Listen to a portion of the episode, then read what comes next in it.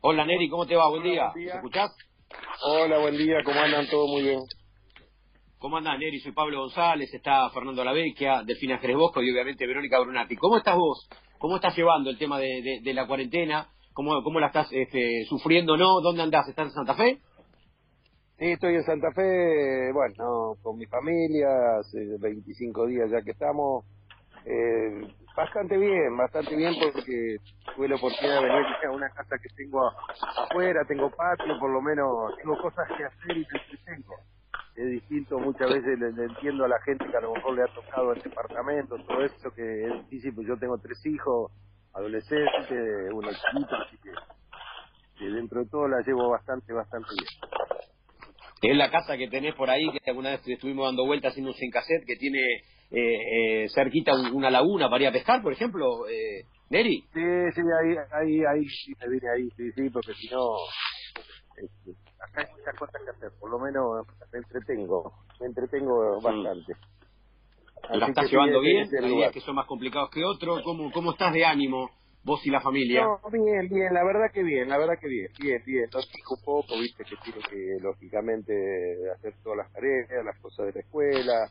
Eh, bueno, tengo mi hijo de 15 años que justo esta mañana hace eh, el entrenamiento de reuniones, de reuniones en la división inferior y le mandan a hacer entrenamiento. Bien, bien, bien, dentro de todo bien. Neri, eh, ¿y, y qué haces? ¿Cómo matas el tiempo? Porque decís, "Te- tengo muchas cosas para hacer acá o este, me voy eh, entreteniendo con distintas cosas. ¿Qué hace el pumpido casero? Mm. No, no, no. eh, de acuerdo a lo que uno vaya buscando para hacer y entretenerme durante el día y después ver. Antes no me había enganchado, ahora sí me enganché mucho a ver películas, a ver series. Esto, estos momentos te da lugar a, a engancharte en esas cosas y es un pasatiempo, la verdad que importante porque te, te lleva bastantes horas cuando te enganchas con alguna serie, alguna película y bueno, y después tratar de, pasarla. Creo que son momentos donde tenemos que respetar lo que es la, la cuarentena, lo que es cuidarse. eh, sabemos que pueden llegar tiempos difíciles, ojalá que no, y que esto, si no tenemos paciencia, creo que esto va para largo, ¿no? No, no es que hoy de un día para el otro vamos a salir. Yo creo que no va a llevar su tiempo y después sí, cada uno tiene que ser responsable el día que salgamos de, de- mantener un poco esto por, por mucho tiempo, ¿no? La distancia principalmente. Sí, sí, claro, eso, eso va a ser básico y fundamental. Pero, ¿te dedicas a cosas de la casa o, solamente tratas de mirar partidos viejos también o, o te pega por, por el lado de, la, de las películas nada más? Sí, las películas y las soy- no, series. soy, no, no, soy de mirar, soy de mirar, sí, ahora que están pasando mucho y recordar muchas cosas. Este, y después de la casa, no, tengo ya, ahora me ya terminamos con, con mi señora de hacer casi todo, de arreglar, de, de, de ver, bueno, me quedan algunas cositas todavía afuera, de jardinería, así que todo el día algo, algo intentamos para hacer para, para ocupar el tiempo. Vero, Delphi. Sí, Neri, yo te quería preguntar, vos sabés que mm, lo habrás visto también, muchos equipos lo que hacen es que sus jugadores le mandan la rutina y entrenan en su casa. Y estaba pensando lo difícil que es para un arquero poder entrenar en su casa. Y quería preguntarte si hay manera de que el arquero entrene en su casa. Todo depende, depende. Si, eh, sí, sí, tenés, tenés. Si tenés un lugar donde tenés césped, donde tenés un lugar donde te pueda tirar, sí, lo pueden hacer. Con la ayuda nomás de, de- de tu familia, tu señora o de tus hijos. Lo puede hacer, ¿no? No de la misma forma, pero se puede hacer. Se complica, lógicamente, aquel que tiene que estar en un departamento. Pero pero sí se pueden hacer cosas de arquero, porque vos ocupás muy poco lugar para tirarte de costado, hacer eh, trabajos cortitos, de reacción, todo eso lo podés hacer, sí, tranquilamente. Neri, Delfina te habla, ¿cómo estás? ¿Qué es? ¿Qué es ser arquero? Es, difícil. Y es una, una posición bastante difícil dentro del equipo, a veces ingrata, porque Mm. muchas veces eh, tenés actuaciones durante todo un, un partido y a veces te podés equivocar una y terminás siendo uno de los culpables, después podés ser figura, pero principalmente eh, para eh, ese puesto tenés que tener mucha, mucha personalidad, mucha personalidad, mucha reacción de, de recuperación rápida en algunos acontecimientos, por eso digo, es un puesto difícil, no es fácil. Mm. El tema de los penales, calculo también, ¿no? Digo. Sí, pero el tema de los penales es lo más fácil para el arquero, lo malito. ¿Lo más fácil? Y no, pues sí, porque en el sentido de que si vos te lo hacen el gol es normal. Si lo atajás termina siendo figura. Es la mejor instancia para es la mejor instancia para los arqueros. Esa es la mejor instancia que hay. Claro, claro, también lo que marcas. Bueno, hacer por el día del arquero. No, lo que ¿Hay pasa es que... particular? ¿Está bueno esto que hace un día del arquero? ¿Te gusta? Feliz día. Sí, sí, del arquero sí, bueno, se conmemora por, por eh, bueno, lo que le pasó al arquero en México, ¿no? Sí. Eh, Neri, cuando, cuando a mí que ahora están pasando en, la tele muchos partidos viejos, si ves, por ejemplo, no sé, imágenes o partidos completos del 86, y ves a ese muchacho en el arco de Argentina con los rulos, pelo rubio, con mucha personalidad y siendo el arquero campeón del mundo, ¿qué te genera? ¿Cómo te sentís? ¿Qué te pasa a vos? No, a veces sí, no, no soy de verlo completo, completo veo algunas eh, partes y bueno, veo para recordar también, porque una vez se, olvida muchas cosas de lo que pasa dentro de los partidos. El otro día vi el primer tiempo que pasaron ahí de Argentina con Uruguay eh, y bueno, se ve también la diferencia que hay de, de, del 86 ahora con, con los campos de juego, nomás, qué feo estaba ese campo de juego, qué alto el césped, qué difícil para jugar. Te dan el pase atrás los defensores, ¿no? Y hoy te y hoy, hoy, no, en esa época la pelota picaba para cualquier lado en el mundial, en, el campo de Puebla te tapaba el césped, te tapaba el, botín casi, entonces decía, y se hacía complicado en esa época también. Vos tenías que tener, eh, pensar cómo iba a picar la pelota, cómo pararla, cómo jugar, y hoy en día vos ves que son una alfombra los campos de juego y bueno, el juego se hace más ágil, más rápido, pero eso es consecuencia de esta situación. Eh, no viste que lo mojan antes del partido para hacer más rápido, no, nada que ver, y tenía, era complicado, era difícil jugar, no solo contra el rival, sino contra el campo de juego, el Azteca, donde nosotros jugábamos, también, si ustedes ven la imagen, el, el, gol de Valdano, ese que cruza toda la cancha, va la pelota, va como... va picando. Entonces tenía que tener, eh, pero una concentración absoluta para, para contra el rival y contra el pique de la pelota.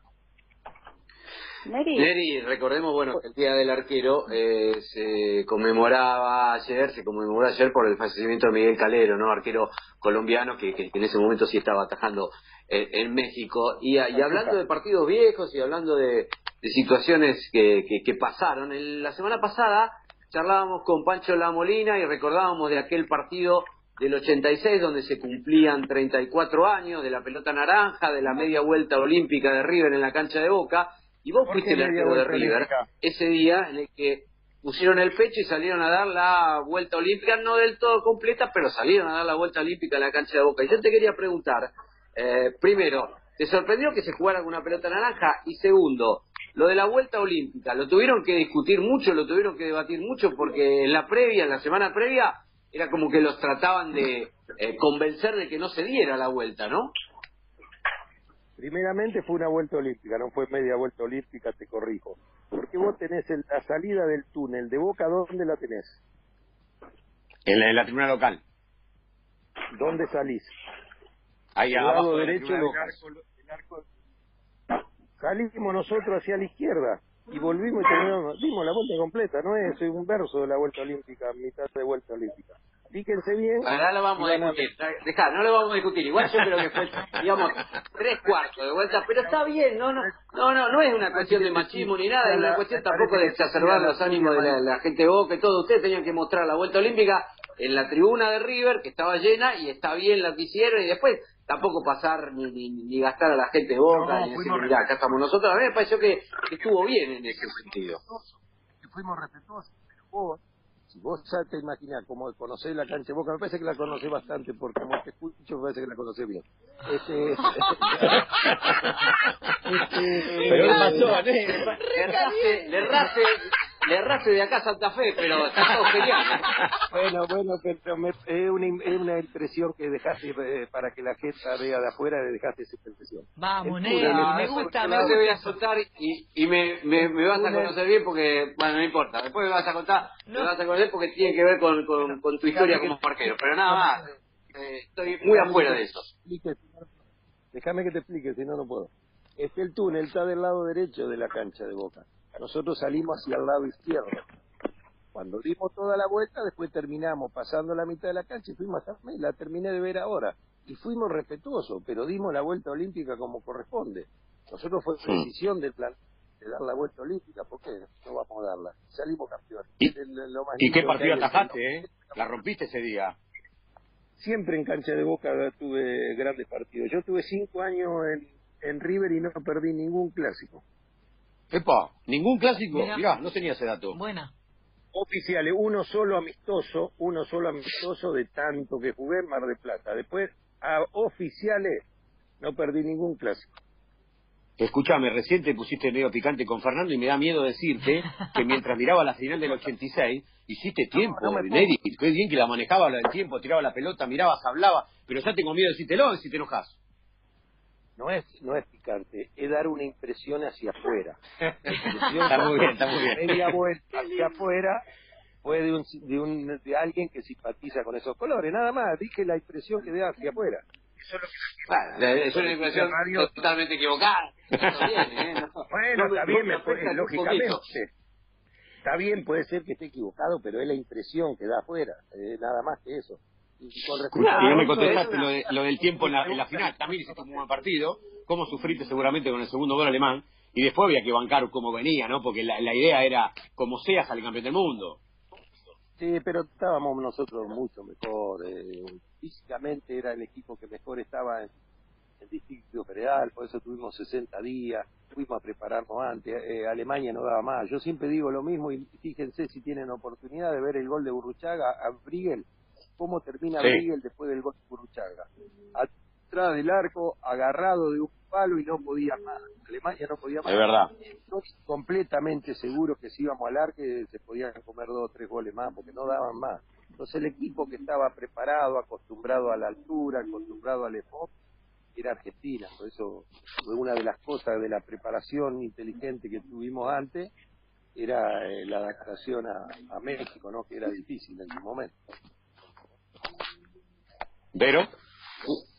Sí, Neri, a vos te pasa una, una situación particular, que es que en la previa del Mundial te confirman como arquero titular. ¿Cómo, esa, cómo fue esa situación con, con Milardo y, con el Pato Friol, que es un arquero que era muy respetado, ya era campeón del mundo? No, bárbaro, a mí fue bárbaro compartir todo el tiempo que compartí con el Pato, porque yo empecé a compartir con el Pato desde el año 80 hasta el 85 casi porque este, estuve con él en el Mundial 82, encima compañero de habitación, y bueno, después lógicamente fue una decisión de Carlos que, siga yo o que estemos nosotros en el, arco de Argentina y a lo mejor no, no seguir con el pato, pero bueno, eso no, no, no saca la, la aspiración que yo tengo y, para mí el mejor arquero que he visto y, el mejor arquero argentino sigue siendo el pato, sin lugar acá en esta cuarentena, además de hacer todas las cosas en tu casa, tus quehaceres y demás, eh, ¿estás pensando qué vas a hacer? En, no sé, obviamente nadie sabe hasta cuándo, pero estás como proyectando, anotando cosas, pensando. ¿Qué vas a hacer? No, no, no, no, no, Yo mi vida siempre la tomo con mucha tranquilidad, si no hubiera estado en Buenos Aires golpeando puertas para, para entrenar y mucho más con el currículum que yo tengo. Las cosas en la vida se van dando solas si no se da, yo vivo con mucha tranquilidad acá sentado al sol, con un mate adelante, en un sillón, el sol hermoso, con mis hijos tirados uno por cada lado y disfrutando eso. Eh, no, no soy de, de, adelantarme o de andar golpeando puertas como para buscar algo. El que necesite algo de, un técnico que ha tenido una campaña importante, ha sido campeón de la Libertadores, su campeón del mundo contra el Real Madrid, el tiene acá. Yo no soy aquellos que, que golpean puertas ni toman café todos los días como para dirigir. No me gusta, nunca lo hice ni, mm. lo voy a hacer. Pero es porque mi forma de ser. Otro no quiere decir que el mm. otro sea sea malo ni que esté de mala forma. No, no por supuesto, sí, Yo, sé cómo se maneja el fútbol, tengo 40 y, no, 50 años. se maneja. Sí. Neri, y hablando un poco de esto, de, de Filiol, del mejor de la historia, de esto de, golpear puertas o no, ¿te sentís eh, a veces poco reconocido para todo lo que diste o, sentís que estás en el lugar que corresponde, uno de los mejores arqueros de la, de la historia del fútbol argentino? No, a, lo mejor es por mi forma de ser, ¿eh? que, muchas veces no... Como ser, hay una página ahí en River que metieron un montón de arqueros y a mí no, metieron, no me metieron, que fui el único que salió campeón del mundo con River. Porque en la historia del fútbol argentino, campeón de, de todo, de todos los campeonatos, y fui yo. Sin embargo, a veces no, no, no, no, hay gente, otra no, otra no. Pero bueno, yo sé lo que gané, yo sé lo que tengo. Mira, y hay algo que me hizo acordar un periodista estos días. ¿Cuándo, ¿Cuál fue la última vez que salió campeón del mundo Argentina? 86. ¿Quién estaba en el arco? Neri Pumpido. ¿Cuándo fue la última vez que salió, la única vez que salió campeón del mundo River? 86. ¿Quién estaba en el arco? El señor Neri Pumpido también, claro. ¿Cuándo fue la última vez que salió de Paraguay de la Copa Libertadores? El año 2002, te lo digo porque no sabes. ¿Quién era el técnico? Estamos hablando, estamos hablando de Olimpia, estamos hablando de Neri Pumpido. ¿Quién fue el técnico? Neri Pumpido. ¿qué me, ¿qué me voy a fijar si alguno viven hoy la actualidad y se olvidan de lo que de lo que pasó, lo mismo que River, que muchas veces se han olvidado del 86, que la única vez, para mí el mejor equipo de River y el que ganó todo en su historia, ganar tres campeonatos en un año, y tres campeonatos que, han, que hoy existen 10.000 campeonatos. Antes existían esos campeonatos que eran los más importantes. Por eso digo, para mí el año más importante de River en su historia fue el 86, sin lugar a dudas. Eh, eh, ¿Era más equipo aquel del 86 que el del muñeco Gallardo? Creo que sí. Si vos se vas a individualidades, vos en ese equipo tenías seis jugadores, cinco jugadores cinco jugadores campeones del mundo, más tres jugadores uruguayos de la selección jugando el Mundial 86.